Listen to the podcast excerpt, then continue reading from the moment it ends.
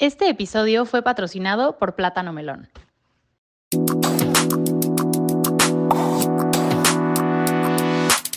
Soy Roberta Woodworth y este es un espacio de reflexión sobre todo aquello que pensamos y sentimos pero no siempre queremos decir en voz alta. Esto es Libre y Loca.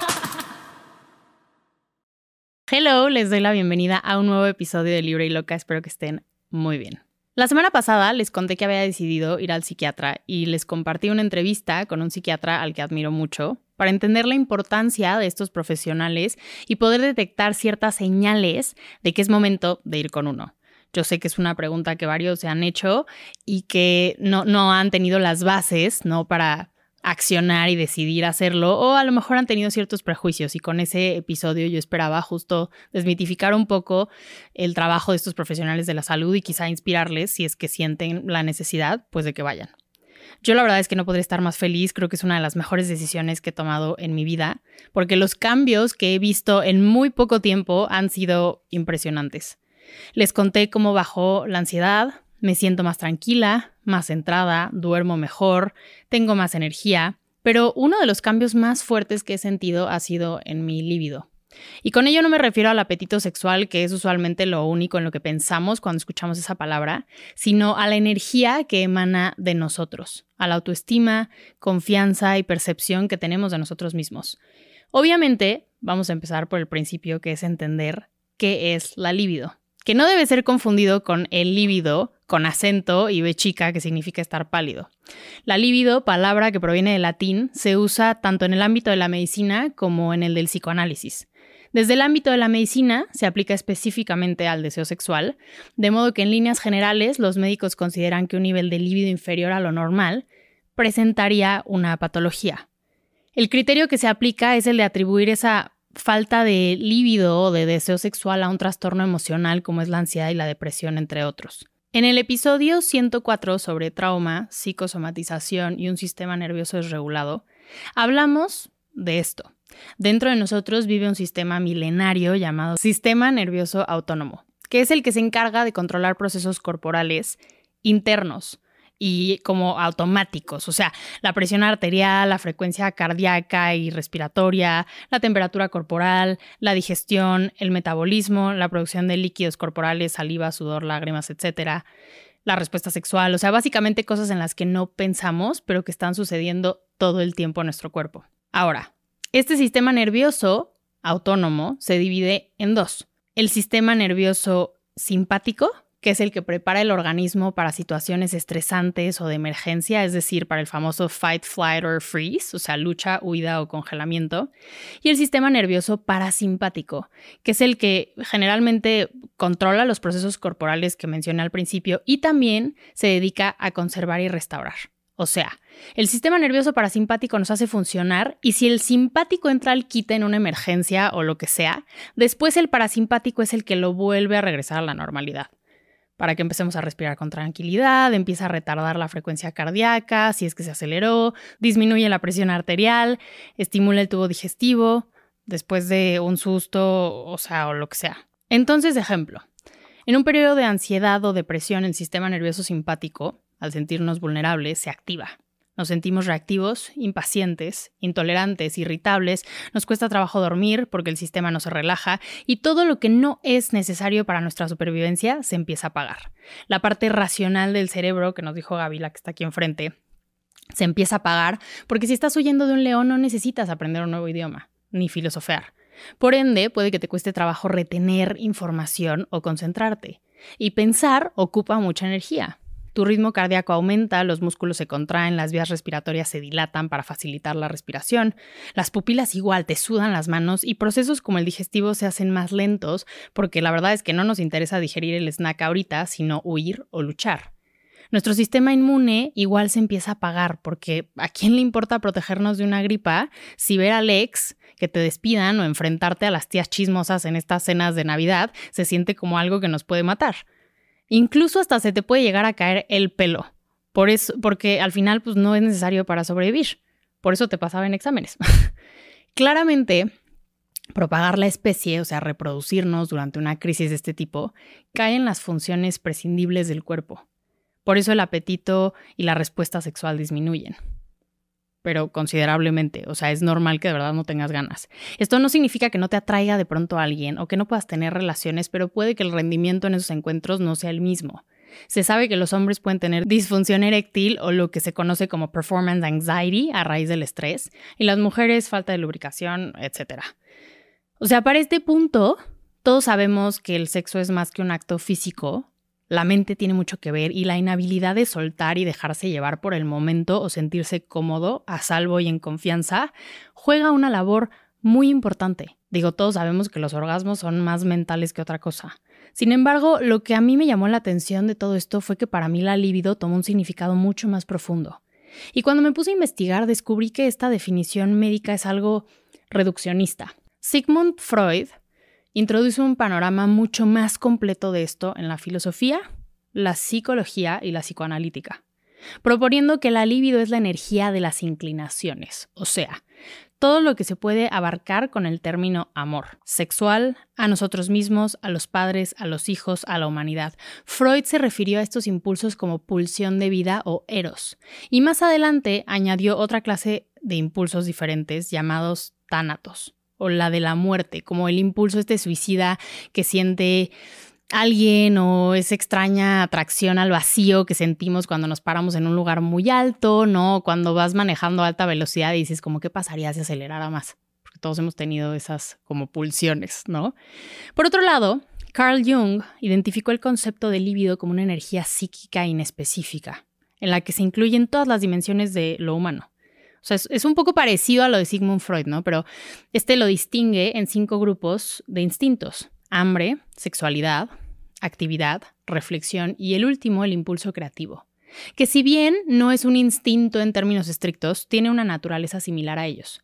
Entonces, como comportamiento sexual, la libido ocuparía la frase apetitiva en la cual un individuo intenta acceder a una pareja potencial, la libido es el deseo, el impulso que sentimos frente a una atracción, el impulso de querer acercarnos, el impulso de querer vincularnos. Pero ahí, me pregunto yo, ¿cómo puede uno seducir si no se siente seductor?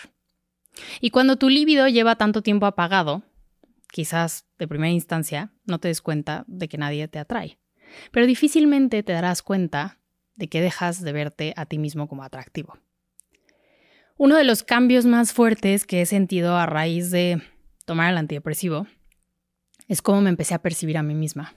De pronto me veo más radiante, me siento más coqueta, más atractiva, más bonita, motivada, sobre todo capaz. Y creo que esa es la clave, o sea, el hecho de que pueda transitar mi mundo interno y por ende la vida diaria sin sentir que me ahogo, como les conté la vez pasada, hace que no me sienta a la defensiva. Y al no sentirme a la defensiva, me siento segura. Y al sentirme segura, me siento fuerte. Y cuando uno se siente fuerte y capaz de lidiar con la vida, está más inclinado a tomar riesgos, porque aunque las cosas no salgan como esperamos, sabemos que eso no nos va a tumbar y podremos lidiar con las consecuencias. Si te sientes fuerte, no te da miedo que te vean ni ocupar espacio, ni alzar la voz, ni que la gente se acerque a ti o acercarte a alguien. Me pareció muy Interesante lo que dijo la terapeuta Gaby Ruiz en el episodio 113 sobre personas altamente sensibles. La timidez es resultado de que alguien haya inhibido ciertas conductas tuyas y por ende se dispara una especie de ansiedad social que queremos evitar a toda costa.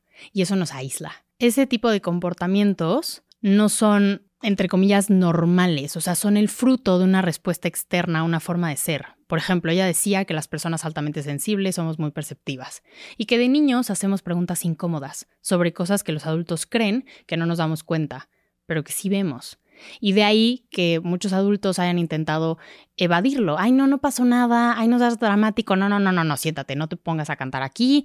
Qué oso. Todas esas cositas nos hacen cuestionarnos mientras vamos creciendo. ¿Qué partes de nosotros son demasiado? qué partes hay que diluir u ocultar. Y todo eso forma parte del autoconcepto. Entonces, ahora imaginémonos en un periodo depresivo o con ansiedad generalizada, con mucho estrés, pues la, la visión del autoconcepto se vuelve todavía más perfeccionista. Y empezamos a perder impulsos porque seguir un impulso es riesgoso. Yo sentí que algo se encendió en mí respecto a mí, o sea, llevaba mucho tiempo sin poder escribir, me cuestionaba todo lo que decía, me sentía incómoda cuando llamaba la atención, estaba triste, entonces no me inspiraba a compartir ni a conectar.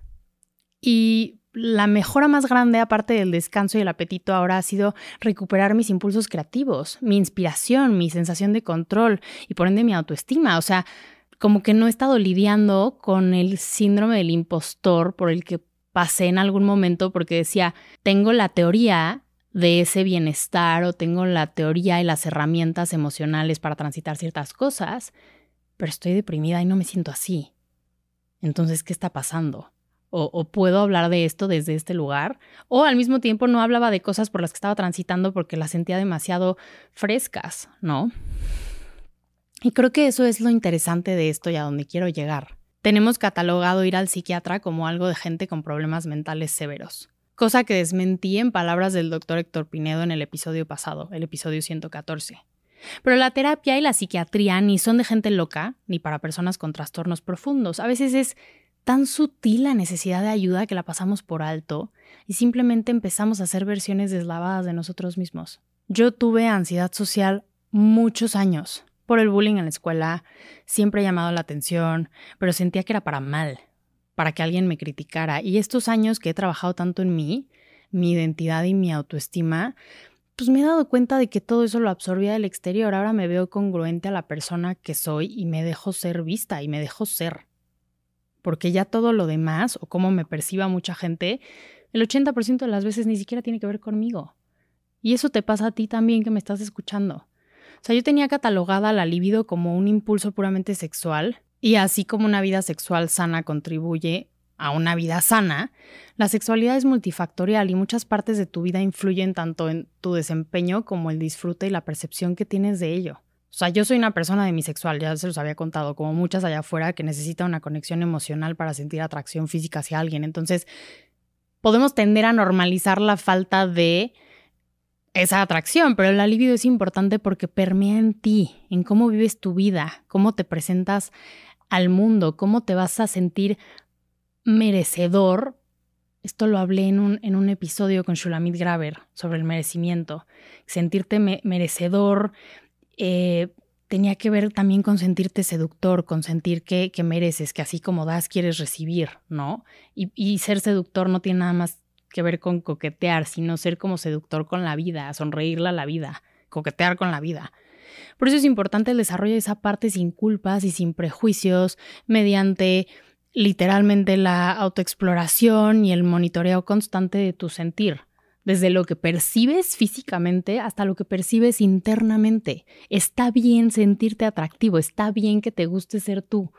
Sigo sin saber por qué lo tenemos catalogado como algo ególatra. Siento que el otro día me preguntaron en una entrevista justamente si el amor propio no podía caer como en el narcisismo. Para empezar, los narcisistas nunca se preguntan si lo son si tú te estás haciendo ese cuestionamiento, eres lo suficientemente consciente como para, para no serlo.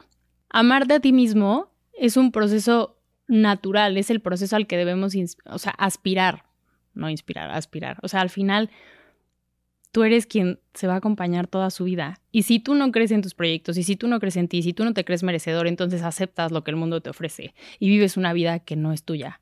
Y creo que estamos aquí para vivir una vida nuestra, entonces, regresando a esta pregunta que me hicieron, era justamente si creía que el amor propio podía ser ególatra. Y yo pienso que la gente que te resiente porque te quieres, ojo, no estoy diciendo que llegues y presumas, no estoy diciendo que llegues y, y sobajes a los demás a tu alrededor, pero si simplemente tu confianza, tu forma de ser, tu forma de hablar, de caminar, tus éxitos hacen que alguien se sienta mal, el problema es de esa persona. Porque hay de dos, o te tienen envidia justo por lo que estás logrando, o tienen envidia de que tú seas tú y ellos no puedan o no tengan la valentía de serlo. Y ninguna de las dos opciones tienen que ver contigo. Entonces, solo lo dejo ahí por si han tenido la duda. y para que genuinamente, les digo, tengan ese como monitoreo interno y ese momento de introspección. Este episodio es patrocinado por Plátano Melón. Es un gran aliado en esa área. Acuérdense que somos seres integrales, conformados por muchas partes, somos mente, somos alma, pero también somos cuerpo. El cuerpo es a través de donde percibimos esta vida que vivimos y que los tres estén en sintonía nos lleva a una vida más plena y feliz. O sea, no debemos descuidar ninguna de estas partes y tenemos que abrazarlas y conocerlas, porque conocerte no nada más es conocerte y reconocerte como esencia y como alma y como cabeza, sino como todo lo demás, qué te gusta, qué no te gusta en todos los aspectos. Y verdaderamente el momento en el que los tres están alineados, la vida se empieza a volver más fácil y más feliz. Y eso es también lo que tienes que abrazar y proteger.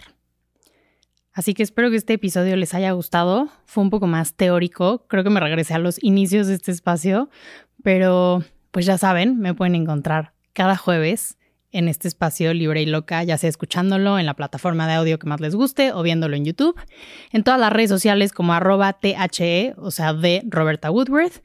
Y les agradecería muchísimo si le pudieran dar seguir a este podcast, activar las notificaciones, si lo están viendo en YouTube, suscribirse gratis para que este espacio siga creciendo y les traiga cada vez mejor contenido. Les mando un beso enorme. Bye bye.